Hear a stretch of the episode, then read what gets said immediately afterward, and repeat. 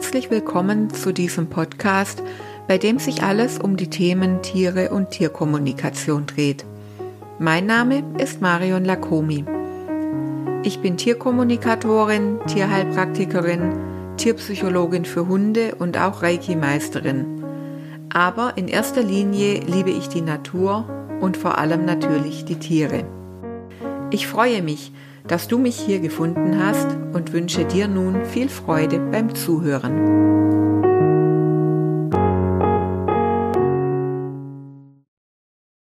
Ich begrüße dich zur dritten und letzten Folge aus unserer kleinen Mini-Urlaubsreihe. Wir wollen gar keine Geburtstagstorte, wie die Tierkommunikation zum besseren Verständnis unserer Hunde beitragen kann, in der ich aus meinem kleinen Büchlein lese, das ich 2020 veröffentlicht habe und das es inzwischen gar nicht mehr zu kaufen gibt. Die Idee dazu kam einfach daher, dass ich in der letzten Zeit häufig angesprochen wurde und gefragt wurde, ob es denn nicht die Möglichkeit gibt, die Inhalte des Büchleins in irgendeiner Form zur Verfügung zu stellen. Und ich denke, eine kleine Mini-Podcast-Serie ist doch optimal dafür. Wenn du die beiden vorhergehenden Folgen noch nicht gehört hast, dann hör da gern mal rein, ich würde mich freuen. Nun lass uns hier starten mit der dritten und letzten Folge und wir beginnen mit der Frage, kommen Tiere mit einer bestimmten Aufgabe in unser Leben? Und mit diesem Thema könnte ich vermutlich ein eigenes Buch füllen, so spannend und facettenreich ist das für mich. Tatsächlich bin ich am Anfang meiner Tätigkeit als Tierkommunikatorin durch meine Kunden darauf gekommen, mir darüber überhaupt erst Gedanken zu machen. Denn viele Tierhalter wollten gerne, dass ich ihre Tiere nach der Aufgabe frage, mit der sie in ihr Leben gekommen sind. Die Tiere hatten immer eine Antwort auf diese Frage. Auch wenn ich mit der Antwort häufig gar nichts anfangen konnte, so wussten die Menschen doch immer ganz genau, was ihr Tier mit seiner Aussage gemeint hat und ganz oft sind an dieser Stelle auch wirklich Tränen geflossen. Und so habe ich mir selbst auch immer mehr Gedanken zu diesem Thema gemacht und diese Frage oftmals als kostenlose Bonusfrage mit angeboten, weil ich es selbst so spannend fand, die Antworten der Tiere und die Reaktionen ihrer Menschen darauf zu erleben. Es steht für mich inzwischen außer Frage, dass Tiere mit einer Aufgabe in das Leben ihrer Menschen kommen, doch selbst wenn wir das wissen und diese Aufgabe kennen, so ist es nicht immer leicht, diese auch zu bewältigen und die Lösung zu finden. Diese Erfahrung durfte ich selbst mit meiner Hündin Suri machen, die im Laufe der Zeit wirklich problematische Verhaltensweisen entwickelt hat. Kein Tierarzt konnte uns damals helfen. Und auch wenn ich erkannt hatte, dass Suri mir mit ihrem Verhalten eine Aufgabe stellt, dass wir hier gemeinsam etwas bewältigen sollten, so hatte ich doch keine Ahnung, wie diese Nuss zu knacken war. Und diese Ahnung, die hatte ich selbst dann immer noch nicht, als sie bereits gestorben war. Buddy, der dann einige Zeit später zu uns kam, zeigte nach kurzer Zeit dasselbe Verhalten wie Zuri. Zwar in abgeschwächter Form, aber es war ganz klar dasselbe Verhalten. Ich habe dann herausgefunden, dass in ihm Seelenanteile von Zuri wieder zu mir zurückgekommen sind und ich quasi in einer Art Dauerschleife festhing, in der ich mich so lange im Kreis drehen würde, bis ich die Aufgabe gelöst haben würde. Nach wie vor kann ich es nicht in konkrete Worte fassen, was diese Aufgabe denn war. Es geht bei solchen Aufgaben nach meinem Verständnis häufig um Prozesse auf Seelenebene. Es ist also nicht greifbar, so wie man zum Beispiel die Aufgabe hat, den Müll rauszubringen oder die Fenster zu putzen. Es ist nichts, was man pragmatisch angehen und kurz mal eben erledigen kann. Es sind Aufgaben, an denen wir häufig lange Zeit zu knabbern haben, die beispielsweise viel Arbeit in Form von Meditation, Selbstfindung, Achtsamkeit und Bewusstseinsarbeit für uns bedeuten. Und dann, ganz plötzlich, stellen wir fest, dass sich das Verhaltensthema unseres Tieres geändert hat und zwar ohne, dass wir direkt mit dem Tier viel daran gearbeitet hätten, sondern allein durch die Arbeit an uns selbst. Manchmal, das sind die Dinge aber auch wirklich sehr pragmatisch und handfest. So habe ich es bereits erlebt, dass ein Hund, dessen Frauchen und Herrchen eine unglückliche Ehe geführt haben, sich fast täglich erbrochen hat. Dieser Hund hat mit seinem Verhalten sichtbar gemacht, dass die Situation in der Beziehung sprichwörtlich zum Kotzen war. Nachdem sich das Ehepaar getrennt hatte und das Frauchen mit dem Hund in eine andere Wohnung gezogen war, hörte das Erbrechen auch ganz schlagartig auf. Natürlich sollte man in solchen Situationen einen Tierarzt hinzuziehen, das ist gar keine Frage. Aber es ist durchaus auch möglich, dass Tiere die Aufgabe haben, ihre Menschen auf gewisse Missstände in ihrem Leben aufmerksam zu machen.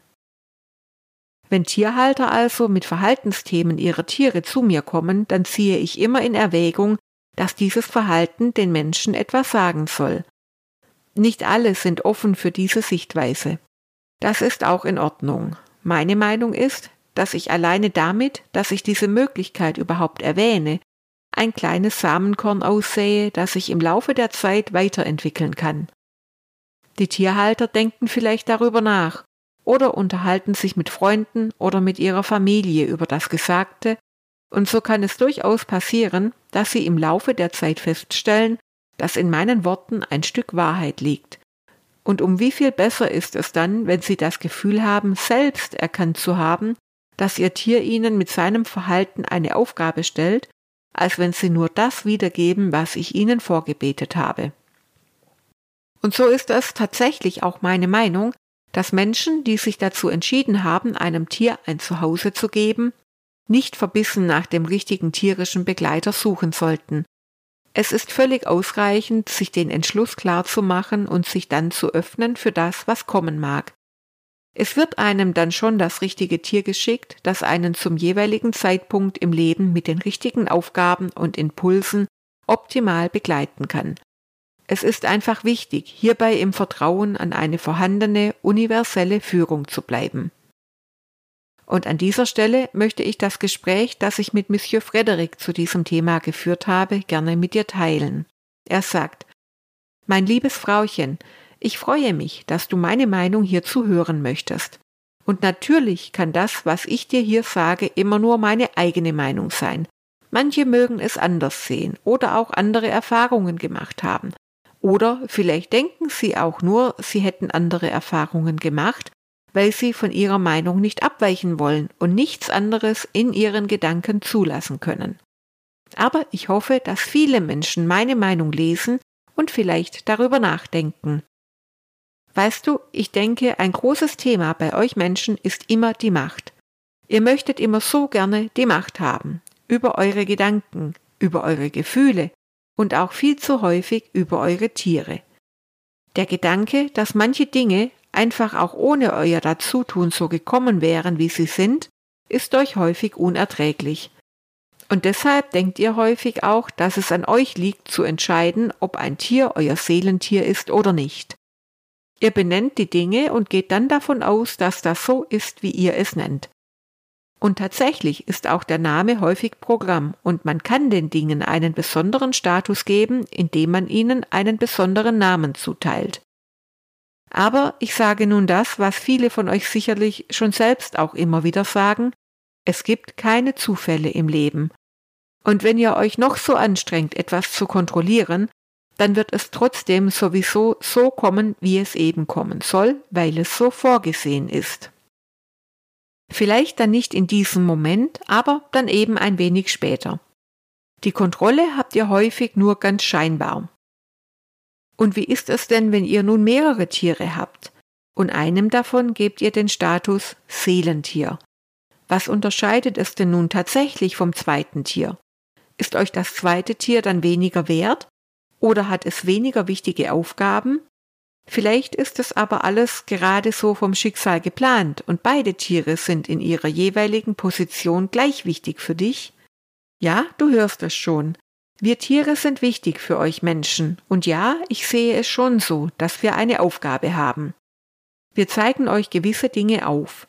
Ihr sagt ja häufig auch dazu, dass wir euch spiegeln. Manchmal ist es tatsächlich so. Du sagst immer, du siehst deine eigenen Wimpern nicht, und in manchen Dingen können wir euch hier helfen. Wir können ein Verhalten, das ihr zeigt, das euch nicht nützlich, aber auch nicht bewusst ist, durch unser Verhalten so weit verstärken, dass es euch bewusst wird und dass ihr daran arbeiten könnt.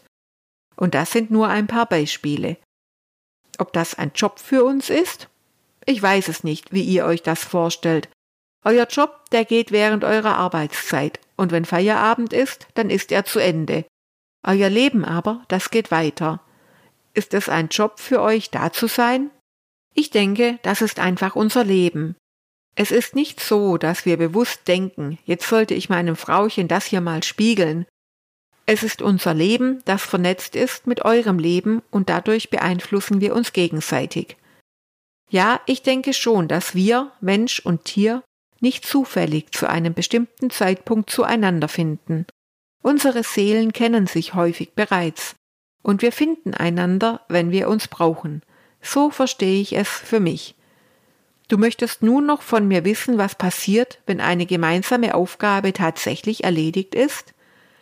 Viele von uns gehen dann, entweder über die Regenbogenbrücke oder vielleicht auch zu anderen Menschen, die wir dann wieder eine Zeit lang begleiten können. Ich für mich habe aber entschieden zu bleiben. Es geht ja auch nicht immer darum, etwas zu tun und sich zu entwickeln.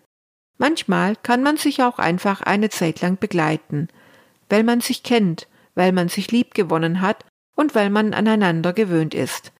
Auch das kommt immer wieder vor, dass Seelen einfach ein Stück Leben gemeinsam gehen, ohne große Herausforderungen, einfach um sich zu begleiten, und ja, eine Seele kann auch mehrmals das Leben eines Menschen treffen. Zumindest ist das meine Erfahrung. Wir Tiere leben nicht so lange wie ihr Menschen. Deshalb können wir euch immer und immer wieder begegnen und euch unterstützen, bei gleichen oder auch bei unterschiedlichen Themen. Eine Seele ist nämlich auch nie nur eine Seele, sondern bringt immer auch ganz viele andere Anteile mit sich, die unterschiedliche Qualitäten haben können. Woher ich das weiß, fragst du dich nun, und ob ich wirklich so schlau bin? Frederik lacht. Nun, ich bin eben auch eine Seele, die gewisse Erfahrungen bereits durchlaufen hat. Und wenn du dich mit meiner Seele verbindest, dann darfst du den Erfahrungen meiner Seele auch lauschen. Ich könnte nun noch ganz viel erzählen, aber ich denke, eins ist noch wichtig. Wenn ihr davon abkommt, die Macht haben und alle steuern zu wollen, dann werdet ihr erkennen, dass es keine Zufälle gibt. Ihr könnt dann spüren, dass ihr mit allen Seelen, die euch umgeben, vernetzt seid und dass alle Tiere, die in eurer Umgebung, in eurer Familie oder in eurem Haushalt leben, daher alle gleichermaßen eure Seelentiere sind. Jedes Tier mit seiner besonderen Aufgabe an der Stelle, die nur dieses Tier erfüllen kann. Genau das wollte ich hierzu gerne sagen. Und ich freue mich, dass ich genau zu diesem Thema, zu dem ich ja so viel zu sagen habe, zu Wort kommen durfte. Vielen Dank dafür. Im nächsten Kapitel geht es nun um das Thema Freiheit, und zwar das Thema Freiheit in Theorie und auch in der Praxis. Ein junger Hund zieht ein. Ob man will oder nicht, wird ab sofort Nein zu einem sehr häufig verwendeten Wort. Zumindest war es bei mir so. Auch wenn ich durchaus über die Sache mit den Verstärkern Bescheid weiß, so ist es in der Praxis doch manchmal etwas anders als in der Theorie und im Lehrbuch. Natürlich gilt es, das erwünschte Verhalten immer zu bestätigen. Das macht auch Spaß und es führt zum Erfolg. Aber gerade bei einem Junghund muss man durchaus auch manchmal Grenzen aufzeigen. Das fängt an bei Nein, knabber jetzt nicht den Türrahmen an Nachher übrigens auch nicht und sowieso, das macht man gar nie. Es geht weiter zu Nein, wälz dich hier nicht in dem echt übel stinkenden Haufen undefinierbarem etwas. Es geht weiter bis zu Nein, friss nicht alles, was du findest und deiner Nase angenehm erscheint. Es könnte auch ein Giftköder sein. Ja, und nicht zu vergessen, nein, geh um alles in der Welt nicht jagen. Zum einen macht man das nicht, weil man kein Wild hetzt, zum anderen lauern da draußen Gefahren in Form von Jägern, Autos und so weiter, vor denen ich dich nicht beschützen kann, wenn ich nicht an deiner Seite bin. Ja, dann gibt es auch noch Nein, nicht aufs Sofa. Nein, knabber meine Schuhe nicht an. Nein, am Tisch wird nicht gebettelt. Nein, an der Leine wird nicht gezogen und so weiter und so weiter. Du merkst schon, mit Freiheit hat das nicht viel zu tun. Und dabei bin ich selbst ein wirklich freiheits- und unabhängigkeitsliebender Mensch. Und ganz ehrlich, welchem Hundefreund geht nicht selbst auch das Herz auf, wenn er seinen vierbeinigen Begleitern dabei zuschauen kann, wie sie in großen Sprüngen und mit glücklich lachenden Hundegesichtern über die Wiesen rennen? Dieser Anblick, der hat sehr viel von Freiheit und von Glück, oder? Blöd nur, wenn dann ein ahnungsloser Hase den Weg des freien und glücklichen Hundes kreuzt. Dann ändert sich die Stimmung nämlich schlagartig und Emotionen wie Stress und Angst machen sich breit. Zumindest beim Hundehalter. Manchmal kommt es mir so vor, als gäbe es in unserer Welt so gar keine Freiheit mehr für unsere Tiere. Es sind so viele Verhaltensweisen, die wir versuchen ihnen abzugewöhnen, damit sie in unser Leben passen. Und hier spreche ich nur von unseren Haustieren, primär von den Hunden. An die Nutztiere dieser Welt, da möchte ich an dieser Stelle gar nicht denken. Was aber bedeutet Freiheit für mich als Mensch? Wie schon erwähnt, ich bin ziemlich freiheitsliebend. Aber trotz aller Freiheit und Unabhängigkeit unterliege ich doch auch den Zwängen und Gepflogenheiten der Gesellschaft und meines Umfeldes. So muss ich zum Beispiel morgens zu einer bestimmten Zeit aufstehen, um mein Tagespensum zu schaffen und kann nicht nur in den Tag träumen. Es ist notwendig, Geld zu verdienen, um mir zum Beispiel mein Auto leisten zu können. Dieses wiederum ist die Voraussetzung dafür, dass ich mich frei bewegen kann. Aber kann ich mich wirklich so frei bewegen? Mit meinem Auto sollte ich mich auf den ausgewiesenen Strecken bewegen. Sonst kann es auch gut sein, dass ich irgendwo im Gelände stecken bleibe und nicht mehr weiterkomme. Also ist die ultimative Freiheit gar nicht so toll? Es ist also gut, dass ich durch Regeln und Vorschriften dazu gezwungen werde, mit meinem Auto nur vordefinierte Strecken zu befahren. Tatsächlich komme ich dadurch sogar schneller und gefahrloser voran. Ist die ultimative Freiheit also wirklich mein Ziel? Wenn ich alle Möglichkeiten dieser Welt hätte, ohne jegliche Einschränkungen, wie würde sich das anfühlen? Ich kann hier natürlich nur für mich sprechen. Aber Freiheit wäre das irgendwie auch nicht. Ich persönlich wäre vermutlich einigermaßen überfordert und würde dann vielleicht einfach gar nichts machen. Ein bisschen so, wie wenn ich das Cannstatter Volksfest besuche und eigentlich geplant hatte, dort etwas zu essen. So nach dem Motto, heute bleibt die Küche kalt. Bei dem großen Angebot und den vielen Ständen neige ich dann eher dazu, mich nicht entscheiden zu können und gar nichts zu kaufen. Zu viele Möglichkeiten überfordern mich also eher. Ich vermute, manche Menschen neigen auch zu unvernünftigem Handeln, wenn sie gar keine Grenzen haben immer mehr, weiter, höher, schneller und so weiter. Da kann einem unter Umständen schon ein wenig schwindelig werden und manch einer bringt sich dabei womöglich sogar in Gefahr. Ich persönlich fühle mich also freier, wenn ich viele Möglichkeiten innerhalb gewisser Grenzen habe, als wenn ich alle Möglichkeiten habe. Nehmen wir als Beispiel die Pizza. Wenn ich die Möglichkeit habe, mir eine Pizza mit allen Zutaten zu belegen, die ich möchte, was für unglaublich viele Möglichkeiten habe ich dann. Das ist der Wahnsinn, oder? Ich glaube, es ist unmöglich und auch unnötig, hier die ganzen möglichen Varianten aufzuführen. Wenn ich aber sowieso essen kann, was ich will, wenn ich aus allen Nahrungsmitteln dieser Erde auswählen kann, dann weiß ich ehrlich gesagt gar nicht, wo ich anfangen soll. Möchte ich etwas Süßes oder etwas Deftiges? Schon da fangen die Überlegungen an. Ich für meine Person fühle mich also freier, wenn ich innerhalb gewisser Grenzen einen großen Spielraum habe. Aber ich bin ein Mensch. Wie sehen das unsere Hunde? Es heißt ja immer, dass der Hund als Rudeltier Grenzen braucht. Auch ein Wolfswelpe muss lernen, sich in das Rudel einzufügen. Ich denke, bei Mensch und Hund ist die ultimative, absolute Freiheit gar nicht wirklich von der Natur vorgesehen.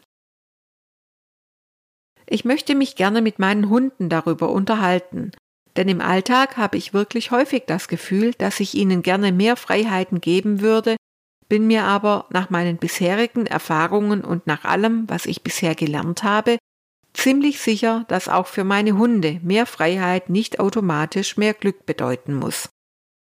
Ich höre mir also mal an, was Buddy dazu zu sagen hat. Freiheit, ja, das ist schon etwas ganz Großartiges. Rennen können, bis man einfach nicht mehr möchte, ohne zurückgerufen zu werden und ohne Grenzen und Bestimmungen. Das muss schon etwas ganz Tolles sein. Und dann, wenn man fertig ist mit Rennen, einfach schnüffeln können, so viel man will, ohne Grenzen, ohne zurückgerufen zu werden. Dann auch noch Spuren verfolgen und durch den Wald stromern, so wie es mir Spaß macht, das hört sich schon grandios an. Aber weißt du, im Grunde verliert doch alles mit der Zeit seinen Reiz. Irgendwann steht man da. Dann ist man fertig damit, die ganzen Freiheiten auszuleben. Und was kommt dann? Der nächste Kick, der nächste Reiz. Irgendwann hat man alles gesehen und alles erlebt. Und vor allem kommt dann irgendwann auch der Hunger. Der Hunger nach Essen natürlich. Die Lust auf einen vollen Futternapf, der einem voller Liebe hingestellt wird. Aber es kommt auch der Hunger nach Nähe, nach Zuneigung und danach nicht allein zu sein, sondern andere an seiner Seite zu haben. Es ist gar nicht die Angst, die dann auftaucht, es ist vielmehr das Bedürfnis, irgendwo dazuzugehören. Und ich muss dir ganz klar sagen, dass die Freiheit schon etwas ganz Geniales ist, und es macht immer auch wieder Spaß, sich frei zu fühlen, wie ein Vogel im Wind oder ein Fisch im Wasser. Einfach das Gefühl zu haben, dass es keine Grenzen gibt. Aber dann ist es doch auch wieder ganz schön und gut zu wissen, dass man wo unterkriechen kann, wo man es warm und kuschelig hat. Wo man sein Rudel hat und nicht alleine ist. Wo man gekrault wird und wo es jemand bemerkt, wenn man einmal lahmt und nicht so gut zu Fuß ist und man dafür bedauert wird und sich jemand um einen kümmert. Wenn das alles, dass jemand da ist, der einen liebt, den Verlust eines Teils der Freiheit mit sich bringt, dann soll es so sein. Die ultimative Freiheit ist nicht der Gipfel aller Träume. Eine feste Basis zu haben, zu wissen, dass ich irgendwo dazugehöre, das ist mir am Ende dann doch wichtiger. Es ist aber auch etwas, das man lernen muss zu genießen.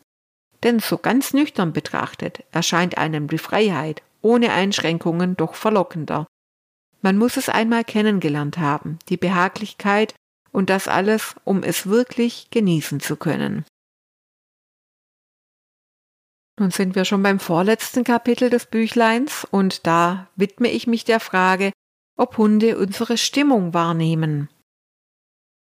Es ist endlich Feierabend, viel später als geplant. Es sind nur noch 50 Minuten, bis das Agility-Training beginnt. Der Slalom, der hat letzte Woche nicht so gut geklappt, das muss heute wirklich besser werden. Ich renne zum Parkplatz. Die Meinungsverschiedenheit, die ich mit meinem Chef hatte, macht mich immer noch wütend. Was hat der sich eigentlich dabei gedacht? Auf dem Heimweg sind alle Ampeln rot. Es ist wie verhext. Leute, die Zeit läuft, das Training beginnt gleich. Endlich zu Hause. Blöder Mist, die Nachbarin erwischt mich auf der Treppe. Ihr Mann ist krank. Ich glaube, sie ist wirklich froh, jemanden zum Reden gefunden zu haben. Aber warum ausgerechnet ich und ausgerechnet heute? Ich lass mir nichts anmerken und nehme mir ein wenig Zeit, um ihr gut zuzureden. Jetzt aber schnell. An Essen ist nicht mehr zu denken. Ich futter einfach eine Tafel Schokolade, das geht schnell, schnappe die Hunde und los geht's auf den Hundeplatz.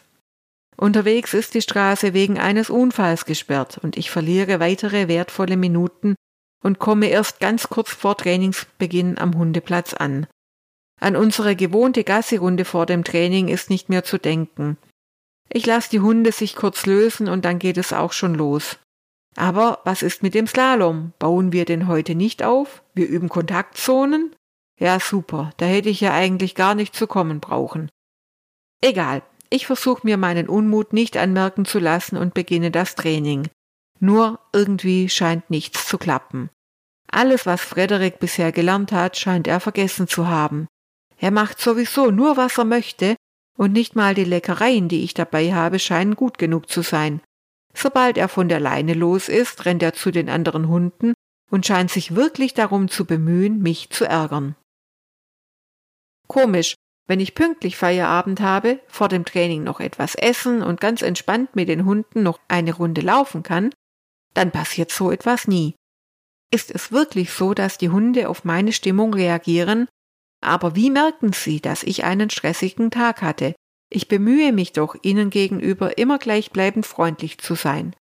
Ist es wirklich so, dass unsere Hunde unsere Aura erkennen, in der sich ja jede Stimmungs- und Emotionsschwankung abzeichnet? Auch wenn wir traurig sind, weil wir zum Beispiel Liebeskummer oder eine Niederlage im Sport erlitten haben, sind es doch häufig unsere Hunde, die unsere Nähe suchen und bei uns sind. Man könnte meinen, sie spürten unseren Kummer und wollten uns trösten. Ist das wirklich so? Kann schon gut sein. Gehört habe ich es schon öfter, dass es so ist. Warum frage ich nicht einfach einen meiner Hunde? Dann weiß ich es sicher. Hier also die Meinung Frederiks zu diesem Thema. Ja, was meinst denn du? Wir sind doch nicht einfach wie ein Stück Holz, das man einfach irgendwie unter den Arm klemmt und es irgendwo hinlegt, und dann ist das da, wo es sein soll. Wir sind auf euch angewiesen, vor allem wenn wir etwas mit euch tun sollen. Wir sind gerne mit euch unterwegs und wir erleben gerne Dinge mit euch, aber immer dann, wenn ihr etwas von uns wollt, dann brauchen wir klare Ansagen von euch. Da bringt es nichts, wenn ihr innerlich vor Wut schäumt und man hat das Gefühl, ihr kocht gleich über. Auch nicht, wenn ihr uns dann mit hoher Stimme lieb zusäuselt. Wir merken immer, was mit euch los ist. Ihr könnt es nicht vor uns verheimlichen. Und manchmal, da halten wir uns dann einfach lieber von euch fern, wenn ihr uns zweigeteilt vorkommt, also mit euch selbst nicht einig seid. Wir merken immer, was mit euch los ist. Deshalb macht es auch gar keinen Sinn, wenn ihr versucht, es vor uns zu verheimlichen. Lasst es lieber zu, dann geht es auch schneller wieder vorbei und wir können alle wieder zum normalen Alltag übergehen. Bei der Traurigkeit, da schafft ihr es oft ganz gut. Die überkommt euch oft in einer Form, dass ihr euch zurückziehen und einfach alles zulassen müsst. Deshalb ist es für uns dann auch einfacher, uns euch zu nähern und euch zu unterstützen. Ihr müsst wissen, dass wir euch generell immer gerne unterstützen möchten. Aber wenn ihr wütend seid oder ungeduldig oder krank und es euch nicht anmerken lassen wollt, dann seid ihr für uns unberechenbar.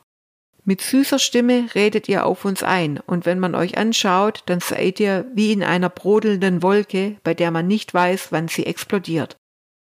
Ihr selbst seid dann gar nicht mehr so richtig sichtbar.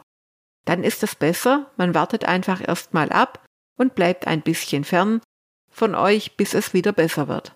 Wir haben dann lieber erstmal weniger mit euch zu tun, weil auch keine klare Führung von euch kommt in diesen Momenten. Ich kann es nur für mich sagen, und ich bin nur ein kleiner Hund. Aber ich habe dann manchmal ein bisschen Angst, weil ich nicht weiß, was von mir verlangt wird, und ich würde es begrüßen, wenn ich dann erstmal nichts mit euch zu tun haben muss. Ihr seid mir immer am liebsten, wenn ihr eins seid mit euch, wenn ihr so richtig in eurer Mitte seid. Dann weiß ich auch ganz genau, was ich von euren Ansagen zu halten habe und wie sie gemeint sind. Ja, nun sind Buddy und der kleine Monsieur Frederic an zahlreichen Stellen schon zu Wort gekommen, und eigentlich war das damals gar nicht so geplant, aber im Laufe der Arbeit an diesem Büchlein wurde mir dann klar, dass ich jemanden vergessen hatte, und zwar meine Zuri. Zuri war ja meine erste Hündin und mein absoluter Wunschhund und sie hat mich durch eine sehr schwierige Zeit in meinem Leben begleitet. Und sie war wirklich ganz viele Monate lang morgens für mich der einzige Grund, um überhaupt aufzustehen, was halbwegs Vernünftiges anzuziehen, so dass wir wenigstens gemeinsam Gassi gehen konnten. Zuri, die hat jeden Blödsinn mit mir mitgemacht. Sobald ich fröhlich war, war auch sie immer mit Feuereifer dabei.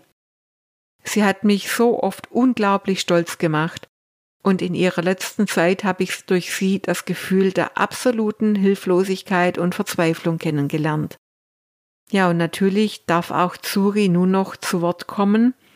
Nur über welches Thema sollen wir uns unterhalten und was könnte dich als Zuhörer hier interessieren? Was würdest du einen verstorbenen Hund, den du gar nicht wirklich kennst, fragen wollen? Und hier hat Suri die Fäden in die Hand genommen und einfach mal losgelegt. Sie sagt, Weißt du, was das Schöne ist auf der anderen Seite des Regenbogens? Es gibt hier kein Leid und kein Elend, hier ist alles schön und friedlich. Und weißt du, was auch so schön ist hier bei uns? Wir können euch beistehen. Wir bekommen von hier schon mit, dass es bei euch Menschen viel Leid und Elend gibt. Wir nehmen das wahr und wir sehen das. Ich freue mich sehr, dass ich nun die Möglichkeit bekomme, euch etwas hierzu zu sagen. Das Leid ist wichtig. Denn nur wer den Schatten erlebt hat, weiß die Sonne wieder zu schätzen und freut sich, wenn er auch mal wieder schwitzen darf. Leidet. Leidet mit aller Hingabe und mit aller Kraft, die ihr in diese Emotion hineinstecken könnt. Aber leidet nicht, um im Leid stecken zu bleiben. Leidet, um diesen Zustand wieder hinter euch zu bringen, um diese Erfahrung zu machen und dann gestärkt aus dieser Erfahrung wieder weiterzumachen. Und dann kommt das Wichtigste dann seid glücklich, ebenso wie ihr gelitten habt. Mit jeder Faser eures Leibes. Freut euch, seid glücklich und saugt diese Energie auf. Die Freude wird nicht ewig anhalten, ebenso wie der Zustand des Leidens nicht ewig anhalten wird, aber ihr könnt es steuern. Erinnert euch im Leid an den Zustand der Freude. Mit diesen Erinnerungen und Gefühlen im Herzen wird es nicht so schlimm werden, und erinnert euch in der Freude möglichst nicht an das Gefühl des Leidens. Genießt die Freude mit allen Sinnen. So könnt ihr es sicherlich schaffen, immer ein wenig glücklicher in eurem Leben zu werden. Woher ich das weiß, willst du nun wissen? Nun, hier wo ich jetzt bin, haben wir viel mehr Möglichkeiten, an Informationen zu gelangen, als ihr sie habt. Wir betrachten die Dinge in unserer Daseinsform aus einer anderen Perspektive und nehmen sie folglich auch anders wahr. Wir haben Zugriff auf alles Wissen dieser Welt. Wir möchten euch gerne unterstützen, wenn ihr dazu bereit seid, unseren Rat anzunehmen. Ich freue mich, dass du dies schon in weiten Teilen deines Lebens geschafft hast, und ich hoffe, dass ganz viele Menschen meine Botschaft lesen und sie sich zu Herzen nehmen. Denn stellt es euch doch einmal vor, wie schön es auf dieser Welt sein kann, wenn es immer mehr glückliche Menschen geben wird. Ich würde mich so sehr freuen, wenn es immer mehr werden. Freut euch, ihr Menschen, und denkt dabei auch an eure verstorbenen Tiere, denn wir bekommen alles mit, was ihr so tut, und wir bekommen es auch mit, wenn ihr fröhlich und glücklich seid, und dann sind wir auch fröhlich und glücklich. Alle eure verstorbenen Tiere sind dann auch zusammen mit euch glücklich. Was für eine großartige Vorstellung ist das doch. Viel Glück für alle Leser dieses Buches, eure Zuri. Ja, da werde ich auch immer, wenn ich das lese, ein kleines bisschen emotional und möchte hier gar nicht mehr viel im Anschluss sagen. Ich hoffe, diese kleine Mini-Urlaubsserie hat dir gefallen. Wenn ja, lass gerne einen Kommentar da. Wenn nein, natürlich auch. Auch ähm, negatives Feedback ist wertvoll für mich, um zu wissen, was ich verbessern kann. Ich wünsche dir einen wunder, wundervollen Sommer und werde im August eine kleine Pause machen mit dem Podcast. Wir hören uns im September wieder. Bleib gesund. Bis dann. Danke, dass du heute mit dabei warst. Und vielleicht ist ja auch die nächste Podcast-Folge für dich interessant. Wenn du mehr über mich und über meine Arbeit erfahren möchtest, dann findest du mich auch im Internet und auf Facebook und Instagram unter Tierkommunikation Marion Lakomi. Vielleicht treffen wir uns ja dort. Ich freue mich drauf. Bis bald.